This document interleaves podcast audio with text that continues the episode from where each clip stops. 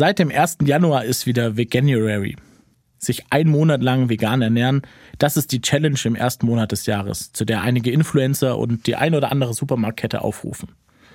Ich habe letztes Jahr erst Mitte Januar davon gehört und dachte, nee, das ist nichts für mich. So ganz ohne tierische Produkte konnte ich mir nicht vorstellen. Mich hat die Herausforderung dann aber doch gereizt und ich habe den Februar zu meinem Veganuary gemacht.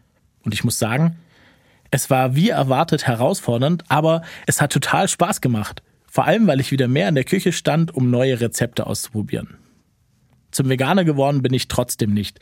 Aber seitdem packt mich immer mal wieder die Lust auszuprobieren, was man mit Gemüse, Tofu, Hülsenfrüchten und Co. alles so zaubern kann. Mein Highlight, vegane Rouladen aus Seitan und Räuchertofu und klassisch Senf und Essiggurken. Ich will hier niemanden überzeugen, vegan zu werden.